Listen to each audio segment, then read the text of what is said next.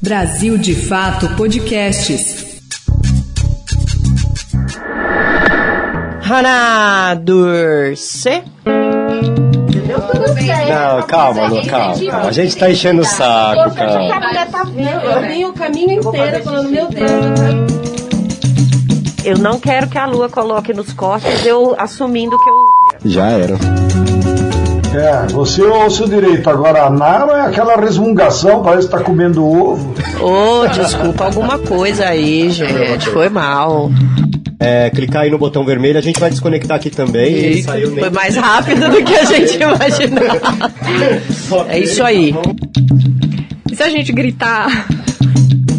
Vai lá, Marina, reaja. É muito amor nesse podcast. É o último episódio. né?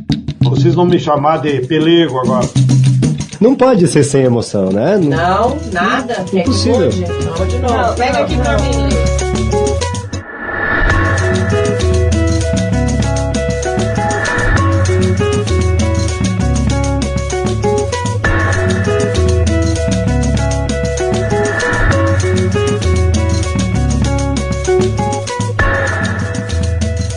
Oiê, tamo aqui. Mera meia vai começar a partir de agora a última edição desta temporada do nosso querido podcast 3x4 Brasil de Fato Produções. Estamos no ar a partir de agora para falar sobre a conjuntura política do nosso país, como a gente tem feito toda sexta-feira aqui no Brasil de Fato. Toda semana a gente se junta aqui para falar sobre os principais acontecimentos, a conjuntura política nacional. Semana passada falamos de China, então estamos globalizados também. Eu sou a Nara Lacerda e aqui do meu lado está o Rodrigo Gomes, jornalista também no Brasil de Fato, que segue comigo nesta última experiência da temporada. E aí, Rodri? Tamo junto, Nara. Olá, ouvintes. Com a gente também João Pedro Stedley, economista e liderança do MST, nosso comentarista de todas as semanas. E aí, João, tudo bom? Tudo bem pros mesmos. Para quem trabalha é sempre igual. E Dizia o ditado popular. Um grande abraço a todos que nos acompanham. Obrigada demais E a- pela A presença. nossa convidada de hoje, Dona Marina. É, pois é, o João já deu, como sempre, o spoiler, mas a gente anuncia mesmo assim. Hoje a gente está com a Marina Slessarenko Barreto, pesquisadora do Núcleo Direito e Democracia do Centro Brasileiro de Análise e Planejamento, SEBRAP, e do Centro de Análise da Liberdade e do Autoritarismo. Obrigada pela participação, Marina. Pessoal, é um prazer imenso estar aqui hoje. Obrigada. Vamos nessa. Antes de tudo, a gente precisa lembrar vocês do nosso Apoia-se. Como sempre, eu tô aqui com a canequinha linda do Brasil de fato que vocês não estão vendo. Quem sabe na próxima temporada a gente não tem videocast também para vocês vigiarem a gente aqui, fazer um Big Brother do estúdio. Pois é, esta caneca é parte eh, das recompensas da nossa campanha de apoio para o Brasil de fato. Se vocês gostam do 3x4, dos conteúdos produzidos aqui pelo BDF, ajuda a gente a continuar fazendo jornalismo independente, a contar para você o que a mídia tradicional não conta. Acesse apoia.c barra Brasil de Fato e apoie a comunicação popular. Já foi nosso merchan, vamos começar então. Seu Rodrigo Gomes, vamos nessa. Digo bora. Esse é o último episódio dessa terceira temporada e a gente quer fazer uma análise conjuntural mais ampla, né? A gente teve aí desde a posse do Lula, superação de uma tentativa de golpe, reorganização de políticas públicas, articulações para a formação de base do governo Lula no Congresso, instalação de CPIs, inelegibilidade do Bolsonaro. No entanto, ao mesmo tempo, a gente está tendo também um debate amplo sobre propostas políticas, como a reforma tributária, articulações pela reestruturação do Mercosul, dos BRICS, políticas governamentais que estão aí finalmente reduzindo o custo de vida. Então, começando por esse apanhado, Marina, queria começar contigo. O que a gente pode dizer desse momento que a gente está vivendo? É, após esse um período intenso de criminalização da política, a gente está retomando uma certa normalidade do processo democrático no Brasil? Diz que sim! É tudo que a gente quer, né, na verdade. É, eu queria poder aqui falar os melhores prognósticos de todos os tempos, né? Mas o que parece é, como você falou, Rodrigo, que a gente está vivendo seis meses foram aqui décadas, né? Muita coisa aconteceu. Então, é, eu acho que num primeiro momento a gente pode respirar aliviado, né, no sentido de que até aqui as instituições estavam vivendo muito em modo de autodefesa, né? Então, a gente viveu quatro anos de destruição total, né? Todo mundo engajado em fazer o mínimo, defender suas próprias atribuições institucionais.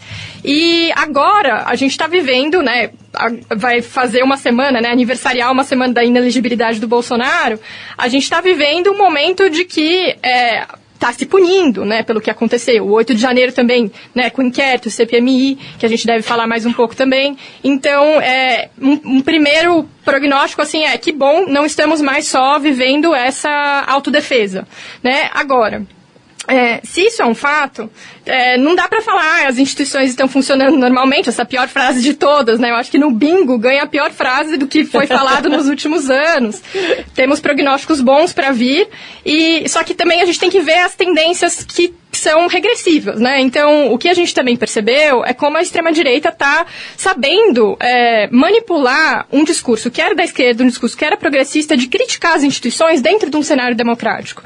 Então, é, crítica aos tribunais também vem pela, pela extrema-direita. E o que, é muito importante a gente fazer nesse momento também é conseguir disputar essa narrativa, disputar uma narrativa de que, sim, podemos e devemos criticar as instituições, mas dentro de, uma, de um quadro democrático, dentro de um quadro de respeito às instituições. Não é aceitável que jogadores da democracia, que políticos, achem que pode descredibilizar urnas, fazer reuniões com embaixadores para falar sobre descredibilidade do sistema eleitoral. Então, eu acho que são muitas tendências que a gente está vendo e nesse momento, mais do que nunca, que né, a gente está vendo a responsabilização, está na hora da gente é, ampliar esse debate e ir para frente, para cima. Cara, o melhor é que a gente está fazendo esse último episódio da temporada num momento muito providencial para discutir, fazer esse resumo. É quase como se fosse uma série de TV e a gente está aí na primeira temporada do governo Lula 3, porque a gente vai ter o recesso parlamentar, estamos fazendo uma semana do Bolsonaro inelegível, o 8 de janeiro a gente está começando a ver punição, então dá para fazer um Pô, a gente viveu muitos anos nesses seis meses, hein? Hein, Stedley? Dá para você fazer uma avaliação desses primeiros meses aí de governo Lula e dessa conjuntura política nesse finalzinho da nossa temporada do 3x4? O que, que você achou desta temporada do Brasil? Muito bem. É... Nós tivemos uma vitória eleitoral muito importante que reconduziu as forças progressistas ao executivo e isso alterou a correlação de forças políticas, mas não alterou a correlação de forças da sociedade do ponto de vista econômico, que é como se movem as classes sociais no Brasil e em qualquer sociedade capitalista. O governo Lula, nesses seis meses e como resultado da vitória eleitoral, ele se concentrou em três objetivos. Primeiro, derrotar os resquícios do fascismo dentro do Estado brasileiro, que não é uma tarefa fácil nem rápida, porque os fascistinhas colocados pelo capitão Rachadinha estão incrustados em todo o aparato do Estado brasileiro. Nós, como MST, tivemos várias negociações nesse período dos seis meses e a gente percebe, houve trocas na cabeça política dos ministérios, mas entre a burocracia tem muita gente infiltrada ainda fascista. Isso aí é problema. Que a gente percebe que eles vão boicotando as iniciativas do governo. Segundo objetivo era a política externa. Nisso o governo tirou 10, com louvor porque o Lula gosta de viajar, é da natureza dele a negociação. Ele se movimentou muito bem, foi à China, foi à Europa, foi à Argentina, convocou os presidentes da América do Sul aqui para Brasília. Então ele, é, de fato, aí avançou muito e recuperou o Brasil como é, um expoente na geopolítica internacional. E o terceiro objetivo é recuperar a economia. Aí estamos tendo mais dificuldades. Porque, primeiro, para recuperar o Estado como indutor da economia, O Estado vai atuar fundamentalmente nas inversões produtivas. E isso leva tempo. Recém agora que o BNDES, depois de seis meses, está começando a liberar financiamentos para a indústria e para setores estratégicos. Então, na economia, ainda estamos funcionando com o piloto automático, que aí são as forças da burguesia que têm o controle maior. Seguindo a minha análise, já que você me deu o privilégio de começar também, é, a burguesia como classe social, ela sabe que não tem o controle do Estado, que apesar de ser uma frente ampla, as forças progressistas têm hegemonia no governo Lula. Então a burguesia, como classe, como poder econômico, ela está incrustada no Banco Central para garantir a sua seu rentismo, a sua mais-valia social através das taxas de juros. Por isso que a taxa de juros se transformou centro da exploração da classe trabalhadora hoje. Uhum. Porque não é só o fato de você pagar as dívidas do cartão de crédito mais alto, mas é o dinheiro público que está indo para os bancos através da taxa Selic. Dinheiro público significa de todo o povo brasileiro. E, e a burguesia tem o controle absoluto dos meios de comunicação. O nosso podcast aqui não faz nem cosquinha no Jornal Nacional, ah. que tem uma audiência de 80 milhões, mas nós ficamos todo o tempo provocando eles, é né? Verdade. Nós pautamos eles, eles né? Eles ficam assistindo a gente, João, eles ficam ouvindo. Assistindo a gente. E, e o terceiro bloco, vamos separar, inclusive, eu acho que é a direita mercenária, a direita ideológica. Essa segue incrustada lá na Câmara dos Deputados, não controlam o Senado, mas a Câmara dos Deputados eles controlam, e estão cobrando um pedágio caríssimo, né? Essa semana mesmo o Lula teve que liberar 2 bilhões em emendas. Agora de manhã, para me preparar para o nosso encontro, estava lendo os jornais, todos os beneficiários são os, os, deputados de direita. Então a direita segue se locuplutando com os mesmos modos operantes, eh, com as emendas e com favores que o executivo tem que dar então é uma chantagem diária que o Centrão, na verdade é a direita, está fazendo o governo. E por último, a classe trabalhadora ainda está passiva. Ela está recuperando um pouco eh, o emprego, está recuperando um pouco o salário, mais pela ação do mercado. Né? As políticas públicas ainda não chegaram. Né? Nós ainda não tivemos ações contundentes do governo para combater a fome. Então, eu acho que a camada mais pobre da classe trabalhadora ainda está pagando pato. Né? Outros setores mais é, escolarizados, eu diria, da classe trabalhadora, aí sim melhorou um pouco a taxa de emprego e com eles os salários. Mas, do ponto de vista da mobilização, que é a expressão da força política da classe trabalhadora, infelizmente a classe trabalhadora ainda está imobilizada, olhando desde a arquibancada como o jogo acontece entre o governo, que é seu time, contra o time da burguesia. Câmbio! Tá certo, João Pedro fez um panorama geral. É impressionante, porque a gente sempre brinca aqui que o nosso roteiro vaza pro João Pedro de alguma forma, porque ele sempre consegue passear por todo o roteiro. É impressionante mesmo. Mas eu queria voltar aqui um pouco, João Pedro, nessa parte da condenação do Bolsonaro, como que ela vai impactar nos projetos da extrema-direita e do que a gente pode chamar aí de partido militar, né? Porque a gente sabe que o Bolsonaro não era a cabeça, mas ele era a expressão mais visível dessa extrema-direita, né? Com ele condenado à inelegibilidade, como que isso impacta os projetos de poder dos militares e da extrema-direita, Marina? Ou eles têm condições para navegar sem ele? Essa é uma pergunta extremamente relevante, Rodrigo, porque assim, é, existem várias pesquisas sendo feitas com grupos focais, né? A, a professora Esther Solano estava falando justamente sobre isso, que é, para algumas pessoas, né, que viram o julgamento, que assistiram o julgamento, elas não conseguem entender qual que é a relevância disso, né? Ai, foi só uma reunião, né? Porque é isso que também está sendo. Agora é a hora da narrativa, né? Agora que já aconteceu o fato, está na hora de disseminar o que, que esse, esse fato significou. Então, é, é muito importante, primeiro de tudo, que a gente consiga disseminar informação de qualidade sobre o que, que foi esse julgamento. A reunião de 18 de 7 de 2022 no Palácio da Alvorada não é uma fotografia na parede, mas um fato inserido em um contexto. Houve agravos contundentes contra o Poder Judiciário, a desqualificação do Poder Judiciário, um ataque deliberado com a exposição de fatos que já tinham sido também objetiva, formal e profundamente refutadas por este Tribunal Superior Eleitoral.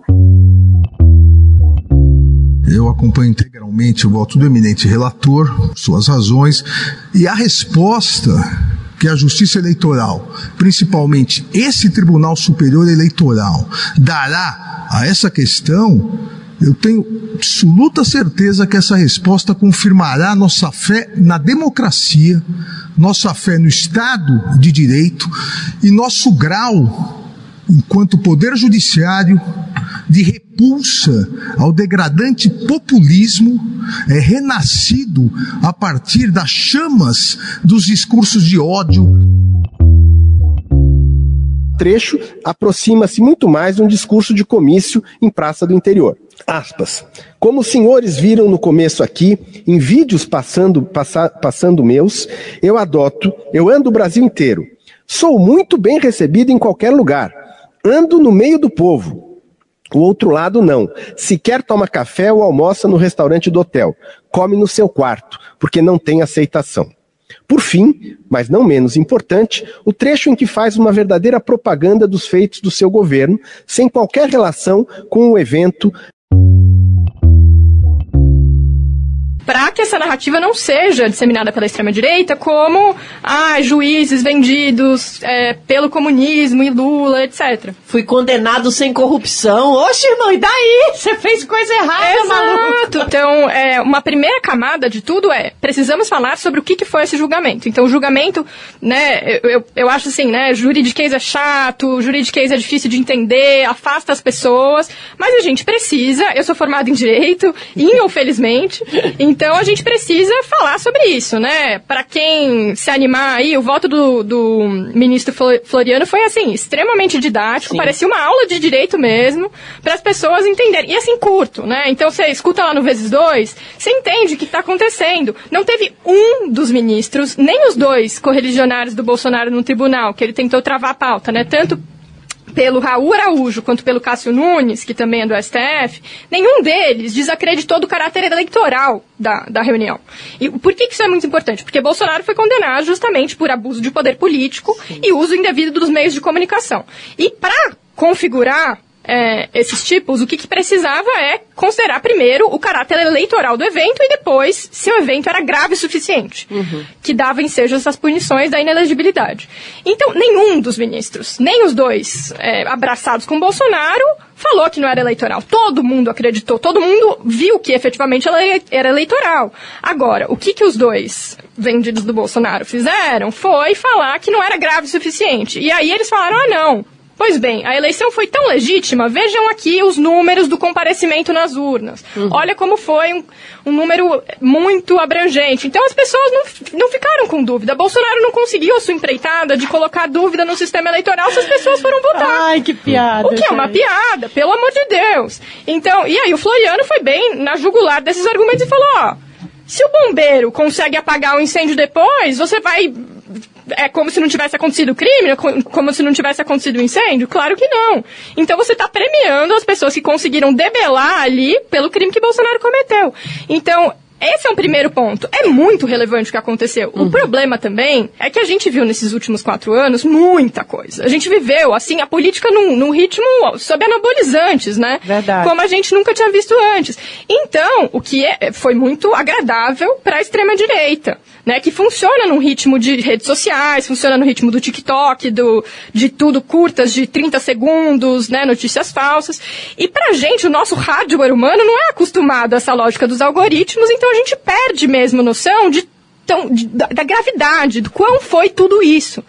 E, e o que, que a gente precisa colocar é, esse foi só um primeiro passo, mas foi um primeiro passo muito importante. Foi um uhum. primeiro passo que sinaliza muito bem para quem que quiser é, se valer, né, é, juntar os cacos do espólio do Bolsonaro, que não é toda coisa que vai ser aceita daqui para frente. Sim. Então, pessoas, né, Tarcísio, Michele, o Braga Neto que foi absolvido, é, eles vão ter que pensar muito bem como que eles vão estruturar o discurso daqui para frente, porque não vai ser aceitável que eles, né, a lá Francisquini também, que, que já foi é, caçado pelo TSE, eles tentem entrar nessas empreitadas absolutamente golpistas. Então, eu acho que esse é um primeiro ponto de todos, né? É, agora, quem está se cacifando aí é o Tarcísio, que também tá, tá, tá difícil, né? Porque com a reforma tributária ele também está se afastando do PL. É, o João Pedro estava falando aqui, né? A gente está vivendo um momento de, de, uma Câmara muito difícil, uma Sim. Câmara que tem 99, a maior bancada da Câmara é do PL. Poxa vida, então, é, como que eles estão fazendo essa articulação. Tarcísio é do, do Republicanos, vale lembrar, mas ele é um aliado de primeira hora do Bolsonaro e é quem está sendo cacifado aí para é, ser a grande liderança, né? E eu, eu acho que tem uma coisa que a gente também não pode esquecer, que é o seguinte. Bolsonaro foi um fenômeno de um momento, né? É, é o que é, as pessoas falam, ele não é um raio em céu azul, né? Ele conseguiu surfar muito bem numa onda que estava sendo gestada muito antes dele, né? Uhum. Que ali 2013 foi muita energia política que estava eh, aniversariou agora também, inclusive, né? 10 anos. Tinha muita energia política dispersa. Bolsonaro foi uma pessoa que conseguiu capitalizar sobre isso. É, ele não é o único, né? Ele não, não, não vai ser o último também. Agora, o que ele conseguiu fazer muito bem foi energizar uma base, né? Fazer guerras culturais.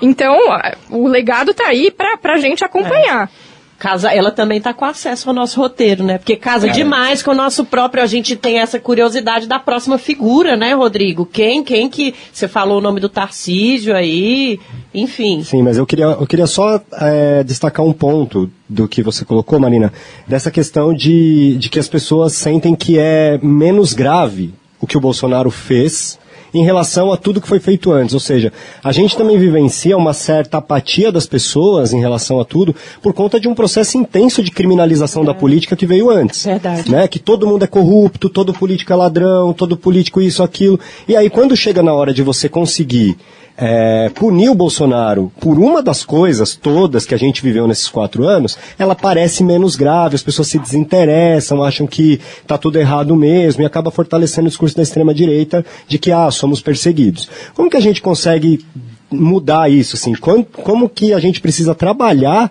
isso para desmontar esse processo de criminalização da política. A gente está vivendo agora um momento que está até interessante, todo mundo debatendo reforma tributária, né? Tem problemas aqui e ali, mas pelo menos parece que tem uma certa normalidade nessa discussão da reforma tributária. Mas ainda é muito forte esse discurso de que a política não presta, todo político rouba. Como que a gente vai desmantelar isso para trazer de volta o interesse das pessoas? Essa é uma pergunta de milhões, né? E é uma pergunta que eu acho que, assim, marca a nossa história é, há pelo menos uma década de forma bastante crucial. É, eu acho que, bom, existem vários caminhos para isso e são várias iniciativas que têm que ser feitas ao mesmo tempo, né? Não existe uma bala de prata para tentar resolver a grande questão que a gente está falando sobre agora. Agora, uma coisa que eu acho que é muito importante é não confundir política com governo, né? Então, a gente tem um horizonte de governo, a gente precisa é, olhar e, e pensar, planejar governo em termos democráticos, mas não só, a gente precisa de movimentos de base, a gente precisa de discussão pública e ampla, e agora está um momento extremamente favorável para a esquerda, porque o que a gente está vendo também é que, ao contrário dos quatro anos antes, a gente tinha agora a, a extrema-direita que está caçando as narrativas que a gente está colocando, né? Porque a gente está no governo, eu falei, não é, não é, é suficiente, mas é, é, uma coisa importante. Então, a extrema-direita está indo a reboque das nossas narrativas, né? Do que está acontecendo, porque o governo está fazendo as coisas, as coisas estão avançando, é como o João Pedro estava falando para a gente aqui. Então, é, elas não estão sendo capazes de sequestrar tanto assim. Né? A gente precisa é, fundar de novo, colocar esses é, patamares. Né? Então, é isso. O, o julgamento do TSE foi um desses, desses pontos de, de base, assim, para a gente ter uma conversa comum. Porque o que, que parece que a gente é, fragmentou muito, né? A gente não tem uma linguagem comum para conversar. Eu não estou falando aqui que a gente pode esperar que o bolsonarista de esquina vai virar lulista daqui para frente, que vai virar de esquerda. Não, muito pelo contrário. A gente não, não quer que, né, não espera que as coisas aconteçam desse modo. A gente só quer que, que exista uma direita democrática, né? E eu Sim. acho que essa é a grande questão, né? Uma direita democrática para também fazer a, a, o jogo político, porque isso faz parte, né? É, então, é, e é uma condição muito é, crucial para a própria democracia, né? Mas, amiga, você falando que a gente não espera, né, que bolsonarista vire lulista, vamos lembrar que Silvio Santos estava ontem conversando por telefone com o presidente Lula. Aliás, eu conheci Silvio Santos pessoalmente lá no Palácio do Planalto, numa visita dele a, a, a Lula há muitos anos atrás, viu, Stedley? Mas deixa eu trazer você de volta aqui para nossa para nossa conversa, Stedley, porque esses pontos que a Marina traz conversam, dialogam muito é, com a tua percepção, a nossa percepção, né, de que ainda existe uma certa apatia na classe trabalhadora em relação ao que está acontecendo politicamente, né? Essa desmobilização, você acha, João, que tem alguma relação com a criminalização da política que a gente assistiu nos últimos anos? Obrigado, Nara. Tamo junto. Mas antes eu queria fazer um comentário geral sobre os efeitos da decisão do Tribunal Superior Eleitoral Vamos na política geral. Manda ver. E, e depois a, a avaliação do nosso campo. Eu acho que a decisão do Tribunal Superior Eleitoral vai na direção da própria vontade da burguesia. O Bolsonaro não tem força própria. Ele só se elegeu presidente porque a burguesia o elegeu, com seu poder econômico. Então agora eles recolocaram o Bolsonaro no seu devido lugar, lá perto da lata de lixo. É, eu pensei a mesma coisa. é, é. E acho que o Poder Judiciário seguirá enquadrando outras forças de direita, como a próprios oficiais do Exército que se envolveram no golpe. Então, a tendência que a gente vê, até pelas manifestações de generais do alto comando, é de que o Mauro Cid, aquele outro coronel, não só serão condenados por apoiar o oito, mas tendem a ser expulsos do exército, porque não convém ao exército manter essa imagem de golpista. E em relação ao Bolsonaro, ele já está fora, a carta fora do baralho da disputa eleitoral. Acho Porém, é. é evidente que ele vai continuar sendo uma referência como uma pseudo-liderança para aquele grupo dos 3, 4, 5, 8% da extrema-direita. Isso acontece em todos os países, lá na Itália também, né?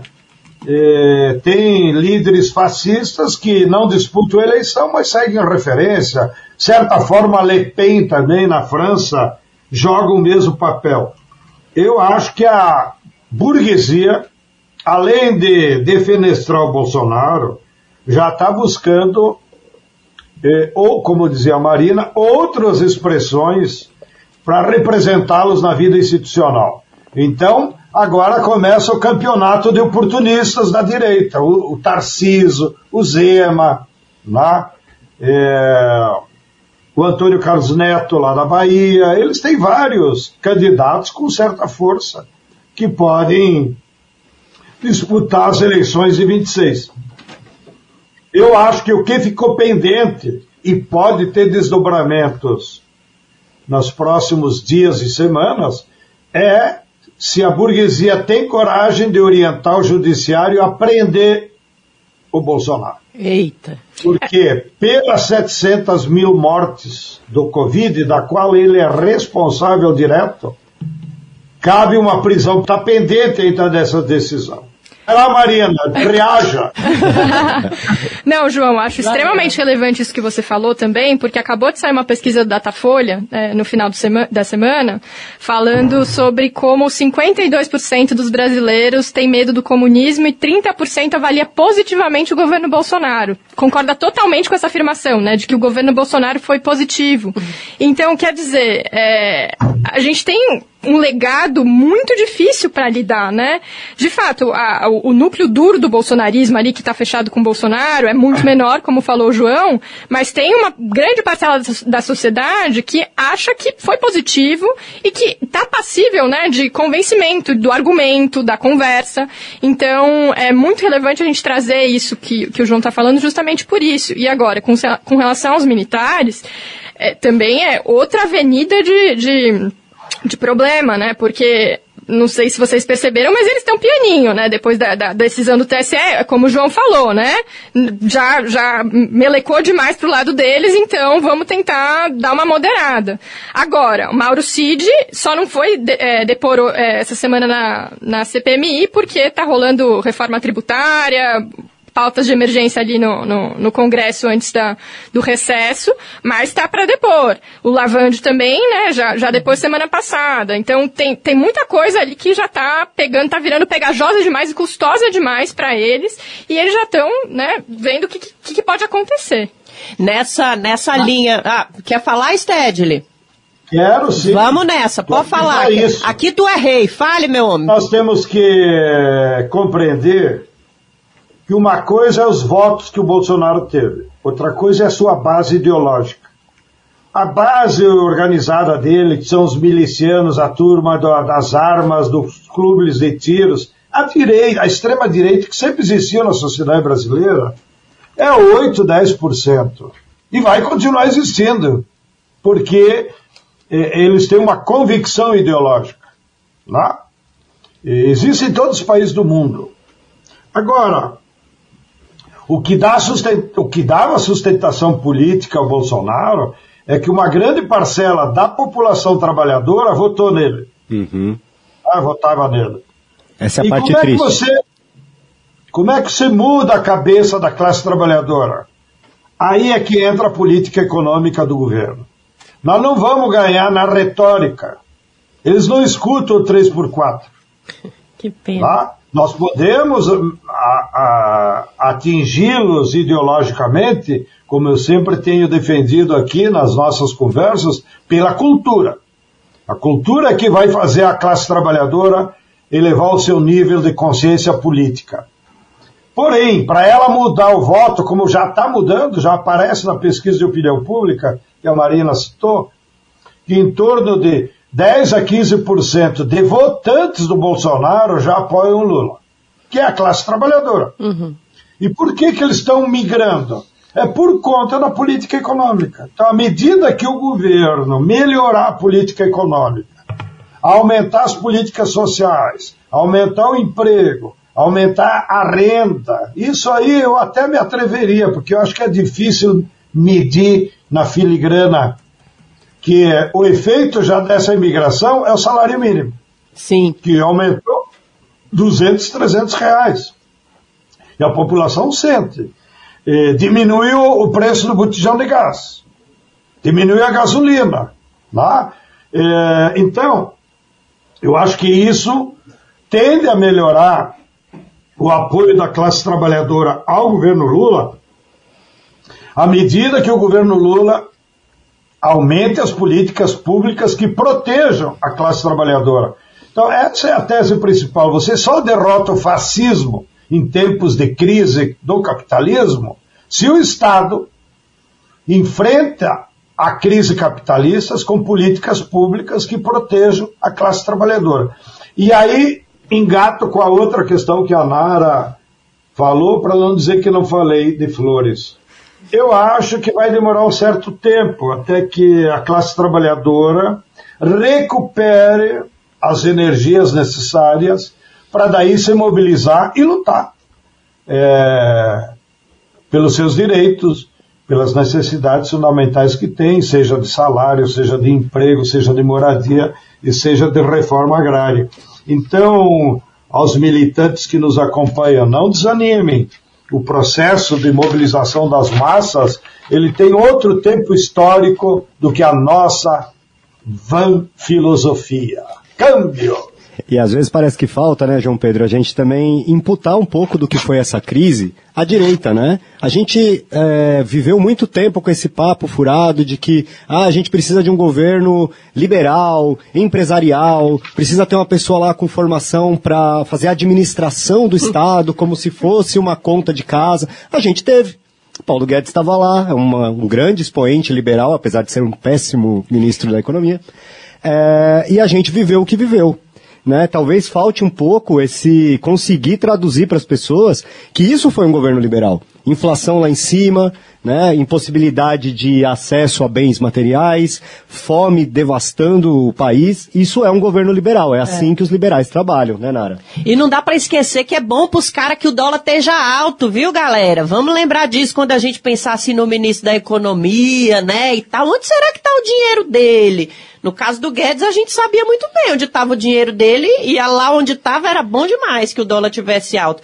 Eu tô doida para falar de um assunto aqui com o Stedley e com a Rodrigo. Eu vou falar, não quero nem saber. Vai que vai. Por causa desse movimento de vitimização aí que rola muito na direita, que a gente já via muito com o Bolsonaro. Quando começou a ficar nítido que Bolsonaro não ia mais ser presidente, lembra que ele aparecia com as caras de choro, abraçando os correligionários?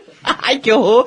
É feio rir disso. Acho que não, né? Mas agora a gente tá tendo de novo isso, cara. Tem aí o, o tal do pastor Valadão, que vai pra internet, fala impropérios, absurdos. Que absurdo! Mas essa porta foi aberta quando nós tratamos como normal aquilo que a Bíblia já condena. Então agora é hora de tomar as cordas de volta e dizer: não, não, não, não, não. Pode parar, reseta. Aí Deus fala: não posso mais. Já meti esse arco-íris aí. Se eu pudesse, eu matava tudo e começava tudo de novo. Já prometi para mim mesmo que eu não posso, então agora tá com vocês. sujo para nós. Isso disse André Valadão. Ele está incentivando sim o homicídio, a agressão, a violência contra a população LGBTQIA.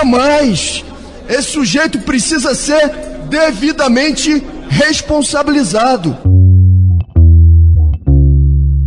E aí depois fala, ai meu Deus, tô sendo censurado, olha lá. Mandei, fui na televisão para incitar a população a matar uma classe de pessoas, mas isso é censura.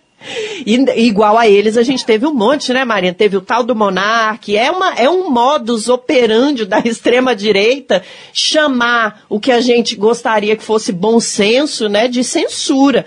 Como é que você vê isso? Você acha que isso pode construir um, um novo líder da direita? Esse pastor Valadão, por exemplo. Se bem que esse até hoje já saiu notícia. Ih, não vamos nem entrar nesse mérito, né, Letícia? Mas o que, que você acha dessa vitimização, Marina? É, eu acho que também é uma coisa super importante, que é um modo de atuação, é um modo de atuação é, antissistema, né? Então, mesmo quando era governo, Bolsonaro agia como se ele estivesse em campanha ou em oposição, né? Ele era o grande é, articulador ali, as instituições estavam remando, fazendo de tudo para ele não conseguir emplacar o projeto. Então, se Paulo Guedes não estava fazendo bem, não era culpa do Paulo Guedes, né? Era culpa das outras instituições de controle, porque isso seria antidemocrático, né? Imagina, Ah. não deixavam fazer o trabalho. A culpa é minha, eu coloco em quem eu quiser, né? Exatamente, exatamente. Tava querendo tadinho. trabalhar, gente. Não deixa o cara trabalhar, onde já se viu.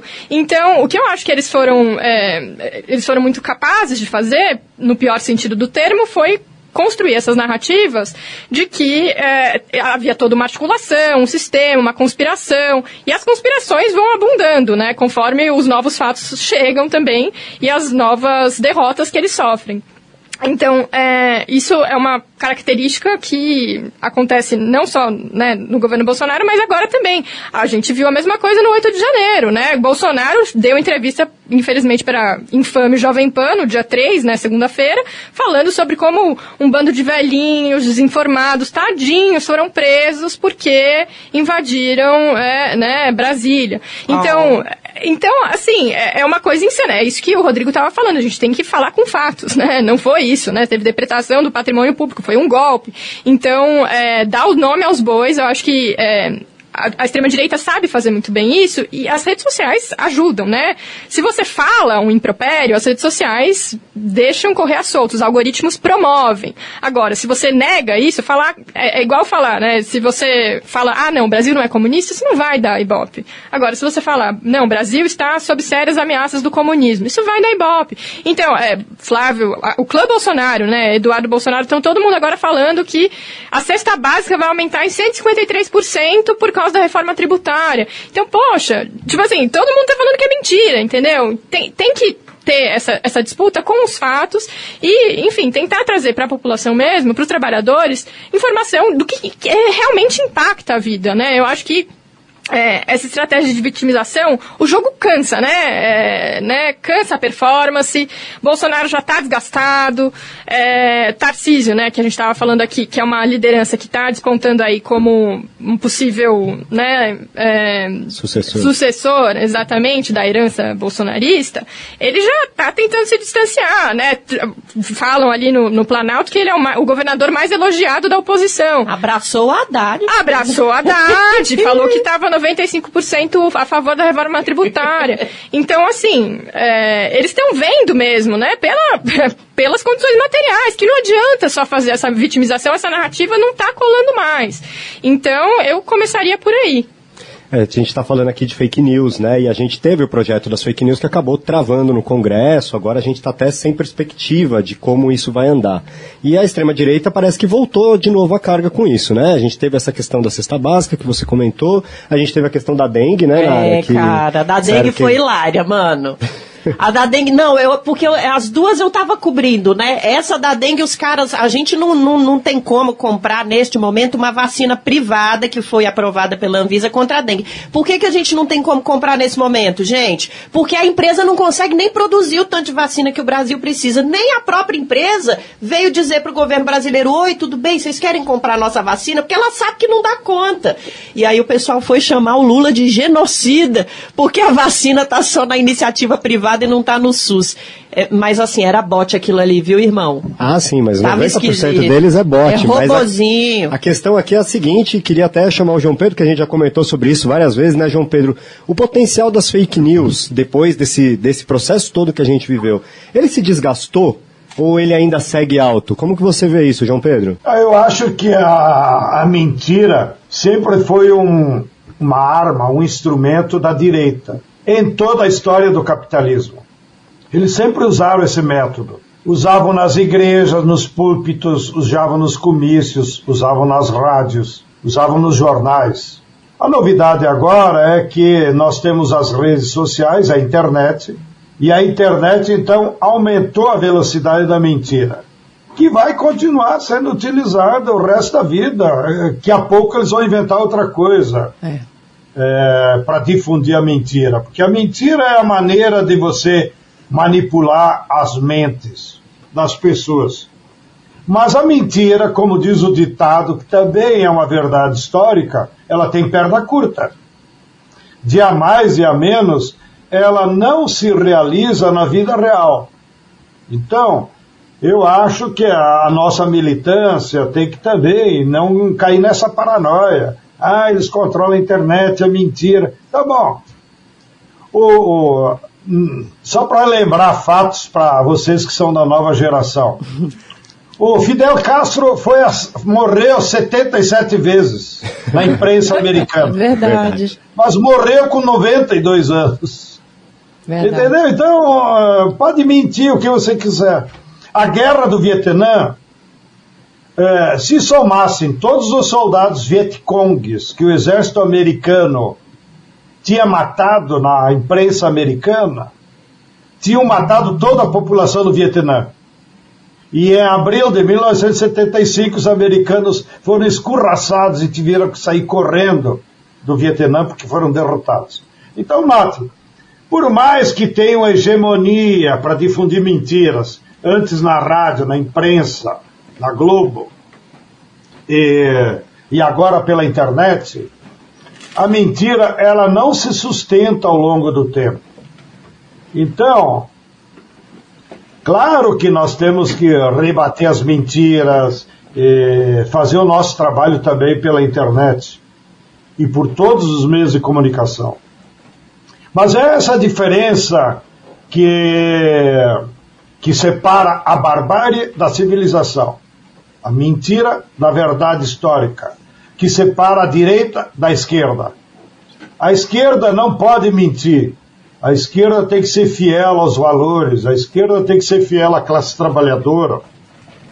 A esquerda tem que ser fiel a um programa de mudanças na sociedade brasileira, que se baseie em fatos reais e projetos reais. Então, eles podem mentir quanto quiserem, mas de a menos, de a mais, a verdade sobreviverá porque é da vida real. Não? É? E então, eh, não se assustem. A humanidade tem salvação e, e eu acho que nós vamos construir programas e possibilidades eh, de defesa do ser humano.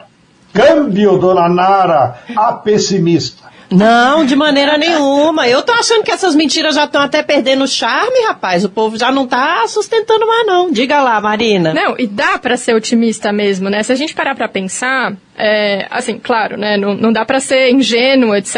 Uhum. Mentiras acabaram, estamos num, num, novo patamar. Mas agora, essa estratégia de uso do genocida, né? Tentar pegar um termo nativo da, da esquerda já quer dizer que eles estão reativos, né? Eles estão uhum. reativos ao que a esquerda está pautando. Então, não é como se eles tivessem. Não é a gente que estava correndo os últimos quatro anos tentando falar os básicos, né? correndo em torno de pautas que eles criavam, dos caos que eles criavam. Então, parece que agora a gente está conseguindo colocar as nossas pautas, colocar, né, para o debate público, e eles estão vindo a reboque. Então, isso é muito importante, né? Tava falando do André Valadão. Eles a coisa que mais Bolsonaro fala é sobre liberdade, ah, é liberdade religiosa. Eles, tão, eles tentam, de forma insidiosa, justamente macular todo, né, séculos de desenvolvimento do que, que significa o direito, o que, que significam os direitos, né, de liberdade, etc. E, então, é uma estratégia que a gente tem que, né, claro, se contrapor a ela, mas o que eu acho que dá para ser é, otimista, né, nesse momento é que a pauta parece que está virando, né? Quem está conseguindo pautar já é do outro campo. Então isso é muito bom para nós. É, eu vou tirar aqui um segundo para nossa assunção. Vamos assumir os barulhos que eu vi que a lua tá já ali se mexendo e tal. Gente, como todo mundo lembra toda semana, se eu tô colocando água no meu copo, você escuta aí. A gente bate no microfone aqui, é podcast, bem, não é rádio não, tá? É podcast. É, falando nessa história do Valadão, também tem uma coisa que a gente conversou na reunião de pauta aqui do nosso podcast que eu acho importante é, é, registrar aqui, né, Letícia? Não vamos perdoar a família Valadão por ter queimado o filme do Diante do Trono, entendeu? Música gospel bonita, de qualidade. Eu sou candomblessista, mas eu sei apreciar música bonita. Distante de ti,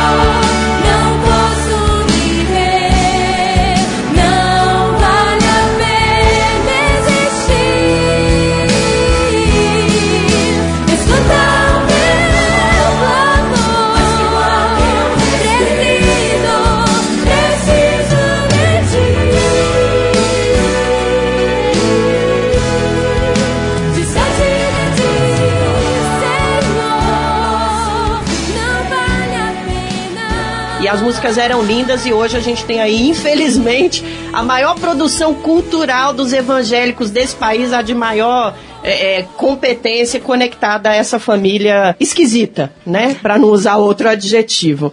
A gente falou muito sobre cultura evangélica aqui hoje, falamos do Diante do Trono, que, gente, é um negócio incrível. Independentemente de estar essa confusão da família Valadão, pô, tem umas músicas gospel que tocam muito a gente. E aí eu queria aproveitar para convidar quem está ouvindo a gente a conferir o Papo de Crente, que é um projeto que a gente toca aqui no Brasil de Fato com algumas parcerias e que é incrível. É um lugar para a gente falar sobre o evangelho, sobre a fé cristã, sobre o crescimento dos crentes. E aí a gente usa essa palavra nesse caso com muito amor e de maneira muito positiva aqui no Brasil. Essa discussão progressista sobre a nossa democracia também pode estar dentro da igreja e já tem gente fazendo ela. Então, vai lá no Spotify, procura por papo de crente que eu tenho certeza que você vai achar incrível. Vamos voltar a falar um pouquinho então sobre essa. A gente já está quase indo para nossa retinha final, né? É triste porque o último episódio anda mais rápido. Um pouco sobre essa ine inelegibilidade do Bolsonaro. O, o, o, Stedley, essa inelegibilidade do Bolsonaro para o governo lá no Congresso Nacional altera alguma coisa, melhora as coisas para a gente na tratativa ali com o Centrão, direita e esse povo todo? O que você acha? É, como eu falei antes, a, a decisão do TSE ela afeta muito mais a direita do que nós. Então eles vão ter que procurar é, outros personagens para disputa institucional e ela também afetou as relações da extrema-direita com as Forças Armadas. Eu acho que deixou as Forças Armadas na berlinda e por isso que eles já, rea, re, já reacionaram e já disseram que se houver alguma condenação ao Tenente-Coronel Mauro Cid, eles vão expulsá-lo das Forças Armadas. Então eu acho que as consequências serão mais é, nas forças da extrema-direita e vai recolocar, como a Marina estava colocando também, vai recolocar, a burguesia vai recolocar é, candidatos e políticos mais palatáveis da direita clássica, vamos dizer. Então, a burguesia é muito esperta, ela não tem compromisso com pessoas, ela tem compromisso com a taxa de lucro.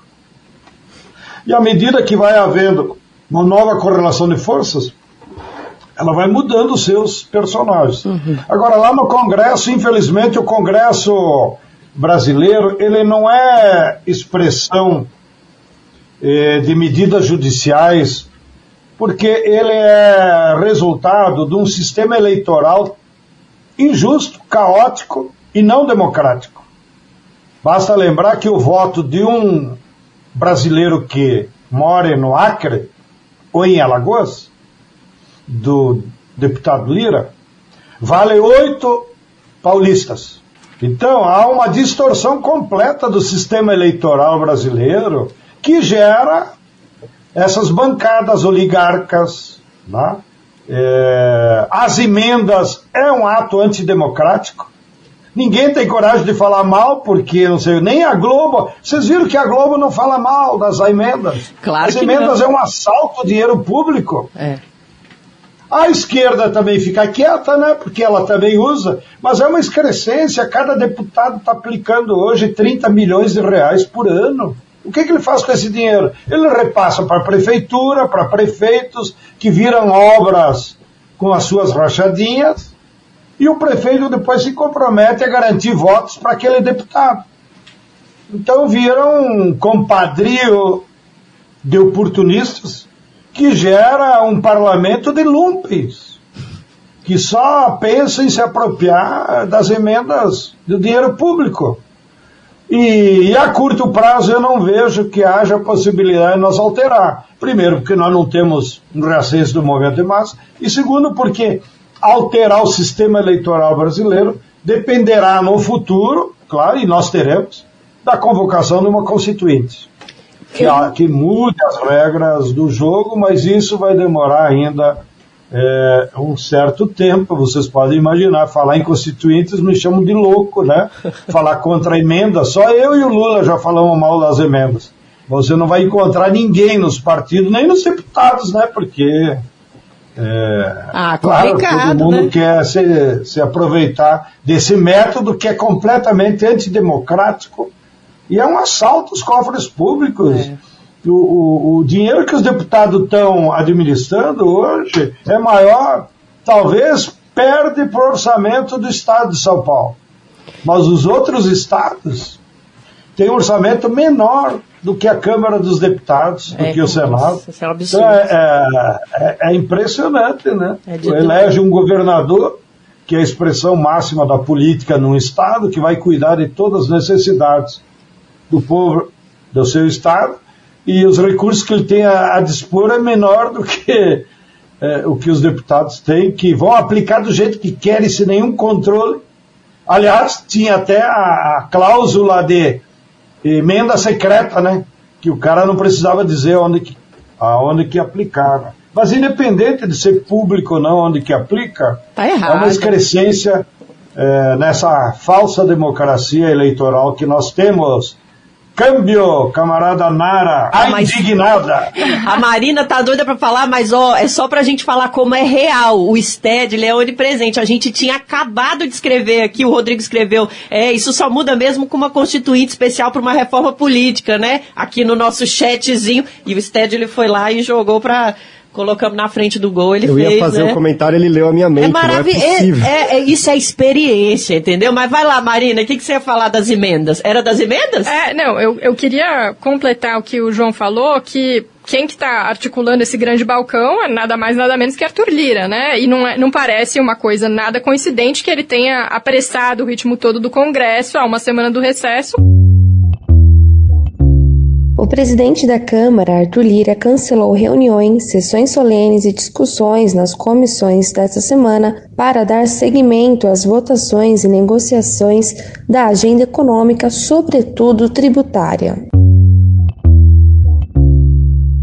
né, as coisas estão piorando por lá, né? Hoje, é, ontem, na verdade, a Justiça do Alagoas remeteu para o STF o, as investigações, né? Porque ele está sendo investigado pelos kits de robótica. Então, assim, tem muita coisa ainda para acontecer e não parece mero acaso, né? A gente viu como ele, Rodrigo Maia, antes dele, já tinha mudado. Quer dizer, vamos, vamos começar por Cunha, né? Cunha já mudou o que, que significava ser é, presidente da Câmara. Depois veio Rodrigo Maia, que também já esgarçou mais o que, que poderia ser né, as atribuições e deixou mais antidemocrático. E agora Arthur Lira jogou para o ventilador, né? Então, eu acho que também. é, Um. Cabe falar não só né, de, de assimetrias na composição, mas também no exercício né, do comando, das funções de comando ali na Câmara e no Congresso, porque o que a gente está vendo é que esse Lula 3 está tendo muito mais é, desafios mesmo de lidar com o Congresso, que é o mais conservador e muito diferente do que ele assumiu em 2002, então 2003. Mas é, eu queria só colocar isso aí para a gente também ter, ter em mente né, com quem que a gente está lidando lá, né, nas- lá em cima.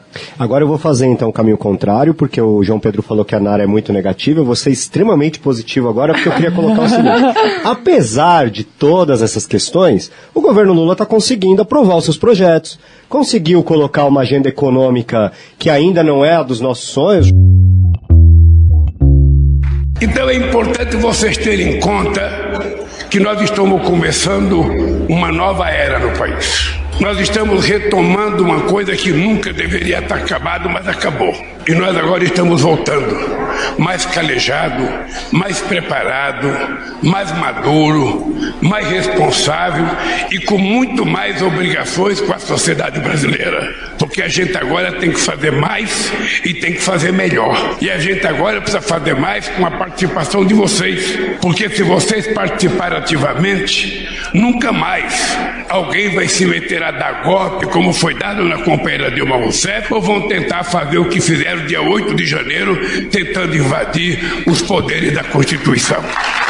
E veja que, diferente de outros presidentes, eu não estou mandando vocês comprar armas. Porque diziam que era comprar arma para defender a democracia. Eu, na verdade, quero que vocês produzam o máximo que vocês puderem produzir de alimento, da maior qualidade, porque a grande arma que nós precisamos nesse país é o povo de barriga cheia. É nenhuma criança ficar com fome ou nenhuma pessoa ir dormir sem ter um café para comer.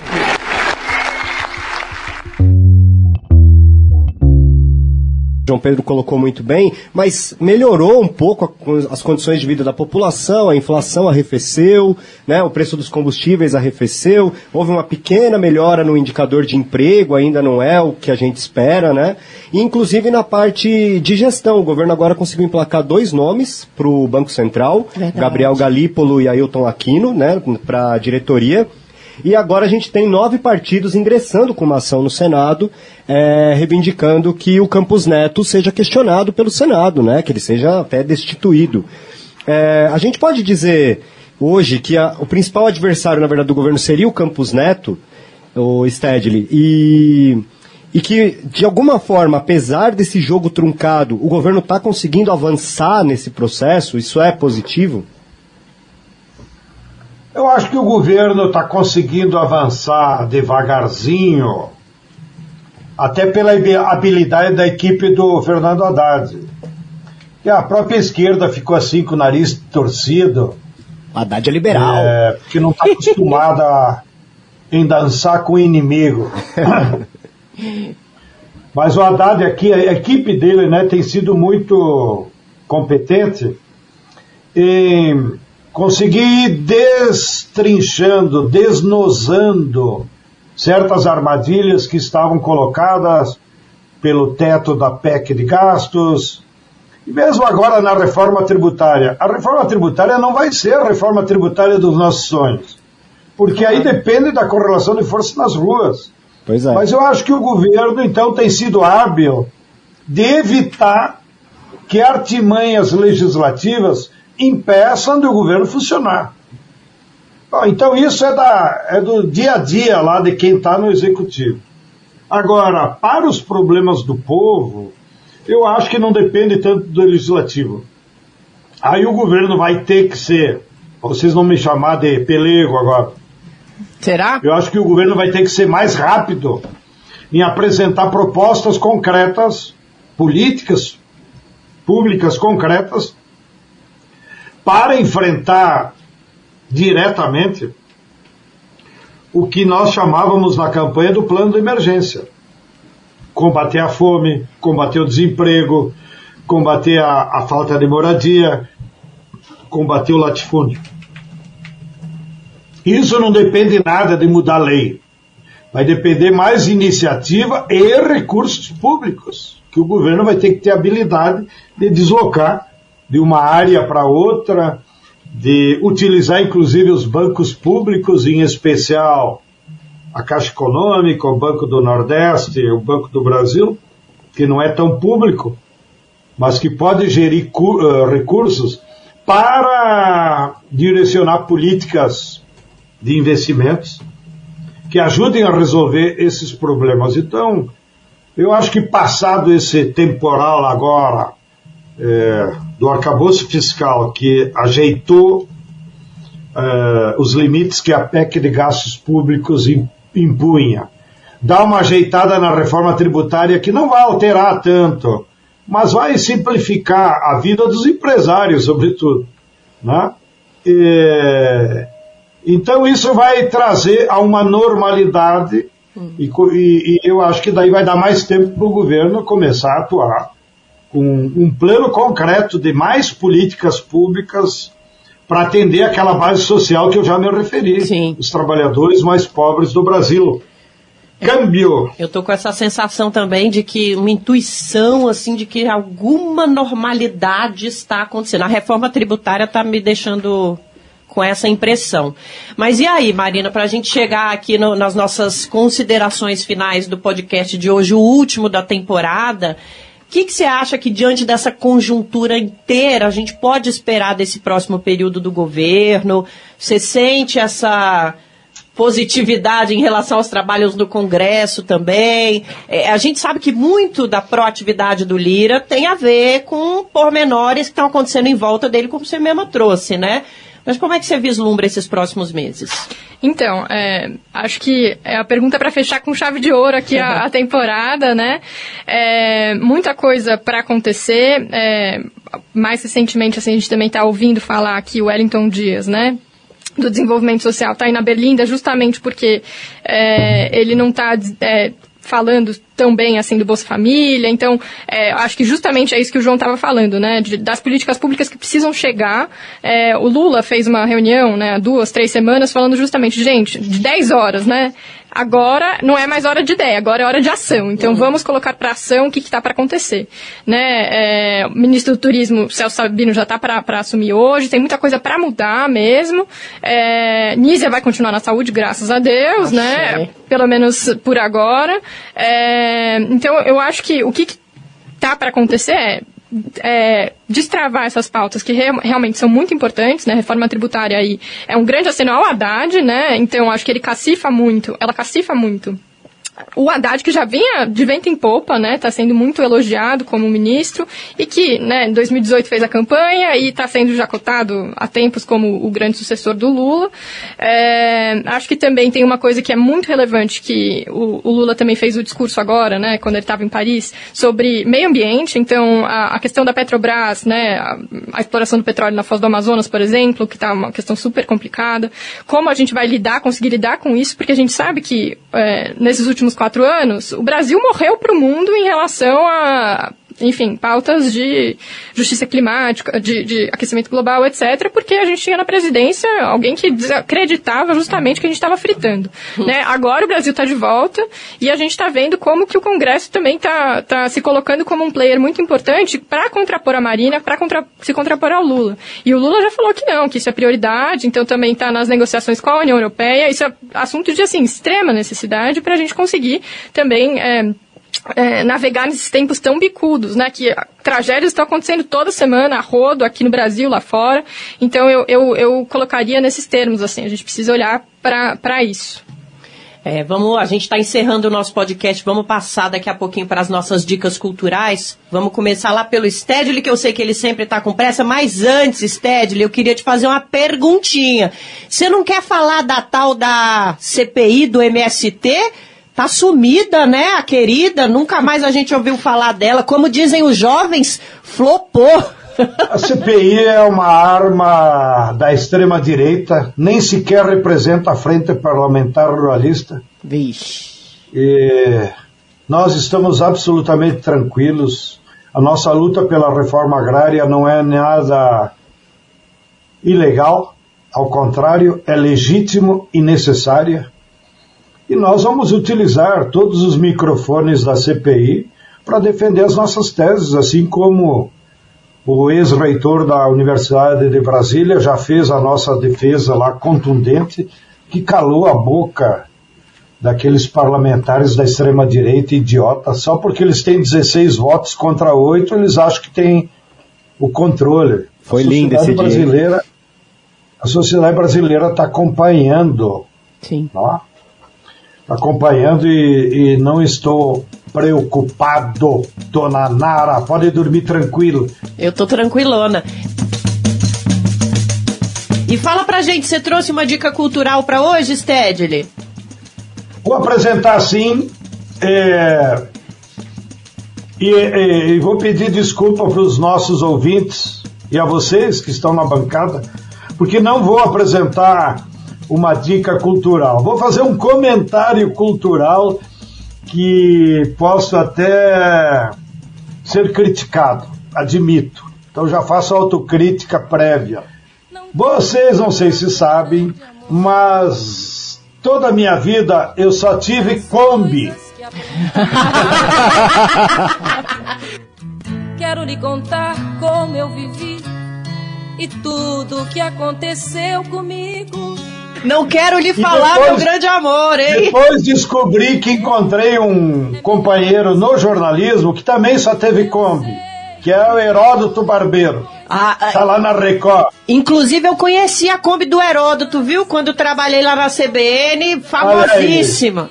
Então, no bom sentido. Eu né? e o Heródoto somos os dois apaixonados pela Kombi. Cuidávamos mais da Kombi, quem sabe, do que outros entes queridos. Eu sempre tive Kombi. E gostei, e, e desde o início do movimento, é, é, porque ela é um veículo quase um micro-ônibus, né? Sim. Então sempre enchia de sem terra, de gente, eu, é, da molecada. Eu já botei uns 18 moleques na, na Kombi que eu tinha para jogar futebol aí no, no, na, na, no, nos campinhos que nós montava na USP ou no Vila Lobos. Então eu sou apaixonado por Kombi. E fiquei muito triste quando a Volkswagen disse que não ia fabricar mais Kombi aqui no Brasil. E, e agora fiquei impactado pela propaganda.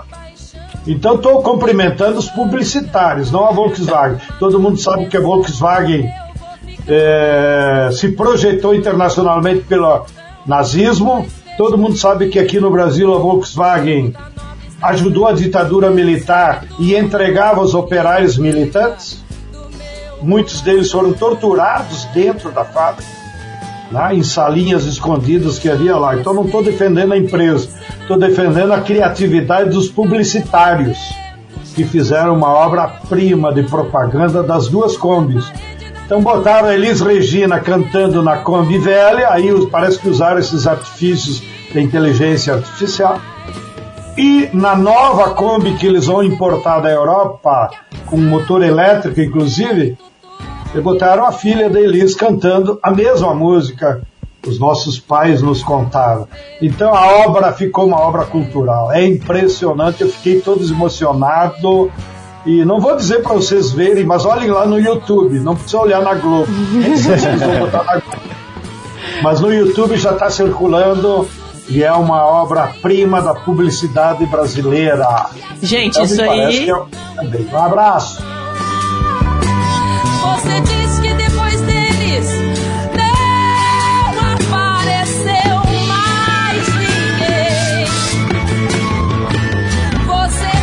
Obrigada, Sted. Muito bom ter você nessa, em mais essa temporada do nosso podcast. Na próxima temporada a gente quer estar com você aqui novamente. Sua presença é essencial, nos emociona muito e traz a experiência necessária para a gente falar de política, sociedade, luta de classes e democracia nesse país.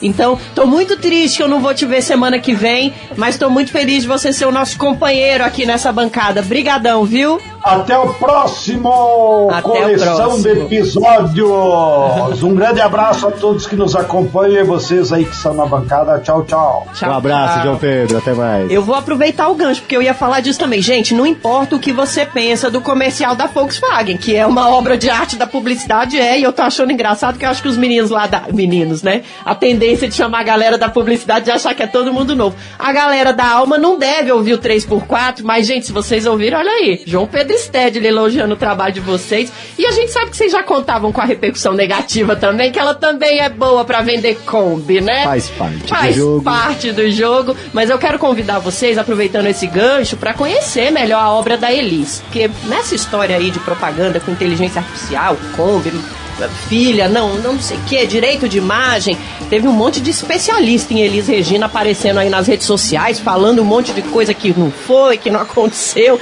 Então deixa eu te dar uma dica, no lugar de ficar lá no Twitter brigando se tá certo ou não, de quem é o uso da imagem, se a música do Belchior era uma treta com Caetano ou uma treta com a ditadura. Pois é, gente, tem muitos detalhes, a gente não tava lá para acompanhar. Vai para sua plataforma de música e ouve um pouco Elis Regina. Começa a ouvir lá de trás, depois vai indo para os anos 70, quando ela começou sim a virar uma cantora muito mais politizada do que era antes. E eu recomendo que você chegue até o início dos anos 80, quando ela estava junto com o movimento operário brasileiro, lutando pelos direitos dos trabalhadores e das trabalhadoras. Então, a minha dica cultural hoje nem, nem é muito pessoal, viu, Lu? Porque eu nem escuto mais tanto assim Elis Regina, mas ouçam. No lugar de ficar no Twitter brigando, ouçam Elis. A música da Elis Regina que vai ilustrar o nosso podcast é uma canção do Jair Rodrigues. A Elis também fazia muita parceria com o Jair Rodrigues, viu, gente? Outra pessoa para vocês googarem e conhecerem. E aí vamos colocar o Morro Não Tem Vez, porque a gente falou tanto da nossa volta à democracia aqui no Brasil hoje aqui no nosso podcast. Então, olha só, só vou trazer um trechinho, gente, pra vocês entenderem como justificar a presença desta música, além da Kombi, além da Elise Inteligência Artificial. Olha esse verso. Chora, mas o morro chora rindo, porque é valente e nunca se deixa quebrar. Ama, o morro ama. Amor bonito, amor aflito, que pede outra história. Chora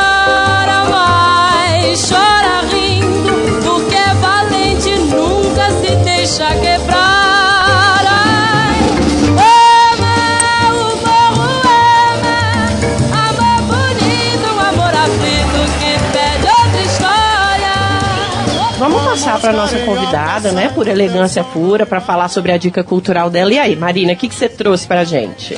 Gente, eu trouxe uma dica, mas antes eu queria prestar uma homenagem ao Zé Celso, é, faleceu hoje, né, que a gente está gravando aqui na quinta-feira, dramaturgo de excelência, ícone absoluto, né, da arte, da democracia, da transgressão, da- do tesão, é, de, de um cara apaixonado pelo que faz, pelo que fez e que revolucionou o Brasil em diversos sentidos e nos ajuda a imaginar um futuro melhor e mais democrático, mais artístico, mais livre Então, é, com um profundo lamento que a gente descobriu hoje que ele faleceu.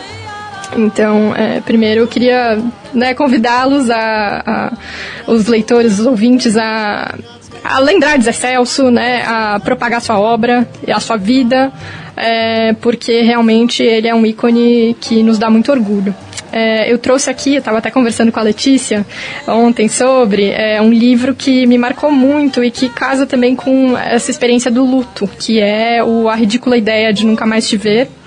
É um livro lindíssimo da Rosa Monteiro, que foi escrito em 2013, é, lançado no Brasil em 2019 e que não, não é só uma história de amor, é uma história sobre Marie Curie, né, sobre cientistas mulheres, sobre a força feminina, sobre a potência das pessoas que transgridem lugares e que estão nos lugares e ocupam os lugares de forma absolutamente revolucionária. Então, fica a dica e nós, todas as nossas condolências à, à família do Zé Celso e ao Brasil que hoje chora, né? Outra dica importante, já que a gente está falando de memória e muito bem colocada aqui a homenagem ao Zé Celso, é digitar o nome do Zé Celso no Google e conhecer um dos maiores ícones da nossa cultura, viu, pessoas? A gente tem falado muito isso aqui. Vai conhecer, digita Elis Regina. Gente, vai conhecer.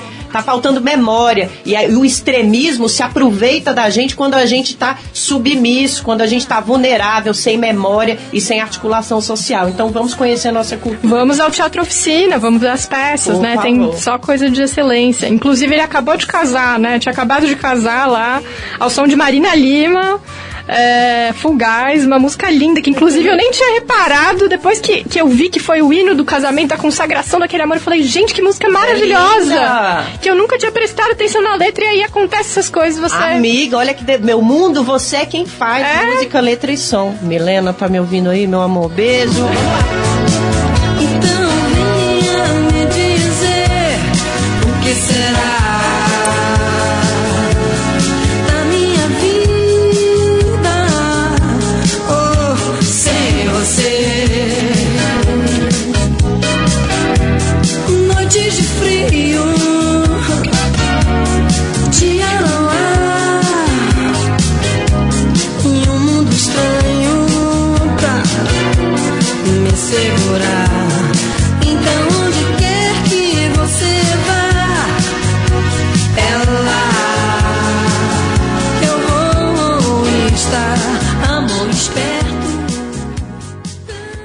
Eu nem vou puxar aqui de novo mais homenagens, acho que já que vocês disseram está muito bem contemplado. E eu trouxe uma dica justamente de teatro, Nara, porque estava pensando no Zé Celso e o Engenho Teatral tá com uma mostra chamada Engenho Mostra um pouco do que gosta. E nesse fim de semana tem meus amigos da Trupe Lona Preta que se formaram lá no MTST, lá no ano de 2005. Eles vão estar tá se apresentando com o espetáculo Circo Fubanguinho neste sábado e domingo às 19 horas o Engenho Teatral fica ali na, no Tatuapé, na rua Monte Serra, número 120. É um espetáculo gratuito, mas rola ali uma ajuda, né, para o pessoal que vive e trabalha disso, ali no Engenho Teatral. E é muito maravilhoso, Engenho Teatral, com certeza foi constituído também como um grupo de resistência à ditadura, também bebeu das fontes de Zé Celso, também guarda muito dessa trajetória na sua construção e esse espetáculo vale muito a pena de ser acompanhado. O Engenho Teatral está ali, é aberto, é uma escola e é também um espaço para as pessoas terem acesso à cultura, acesso ao teatro gratuitamente ali na Zona Leste. O 3x4 encerra essa temporada pedindo outra história para o Brasil e nós vamos conseguir.